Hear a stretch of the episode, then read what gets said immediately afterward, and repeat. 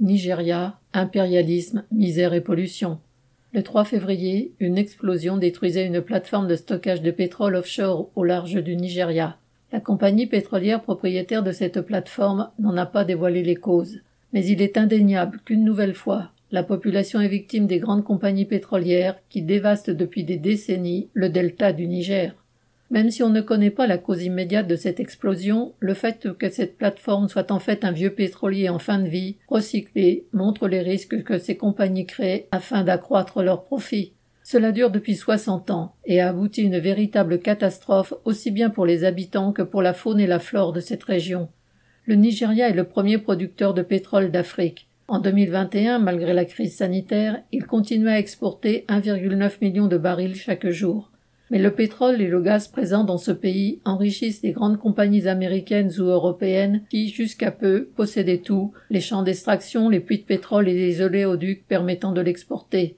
Après avoir dévasté le delta du Niger par des pollutions incessantes, les grandes compagnies ont commencé à revendre des installations qu'elles n'entretenaient pas. Ces puits, oléoducs et autres, continuent à nuire. Le 5 novembre dernier, un de ces puits de pétrole mal entretenus s'est mis à fuir déversant l'équivalent de deux millions de barils dans les rivières et les mangroves.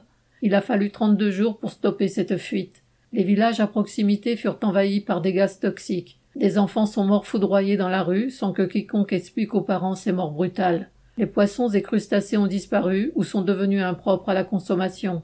Toute une population de pêcheurs s'est retrouvée sans ressources. Malgré les protestations, la zone n'a pas été évacuée et les habitants n'ont pas été indemnisés.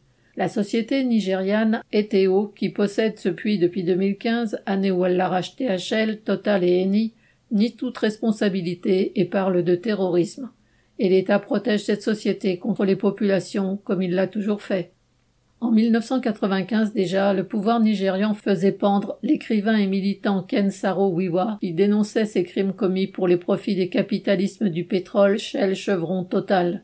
En dévastant toute une région, les grands groupes pétroliers ont réduit à la misère la population locale. Cette pauvreté pousse aujourd'hui des habitants à accepter de travailler pour des truands qui montent des raffineries clandestines.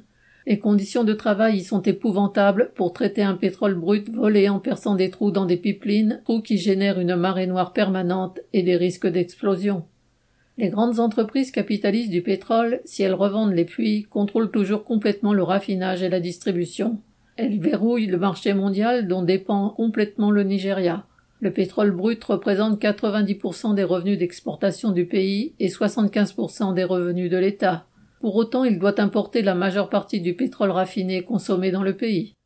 Si les pétroliers ont tiré des millions du Nigeria, la population s'est enfoncée dans la pauvreté. La moitié, soit 90 millions de personnes pour ce grand pays, vit dans l'extrême pauvreté. Tant que l'impérialisme subsiste, les ressources de l'Afrique seront une malédiction pour sa population. Marion Ajar.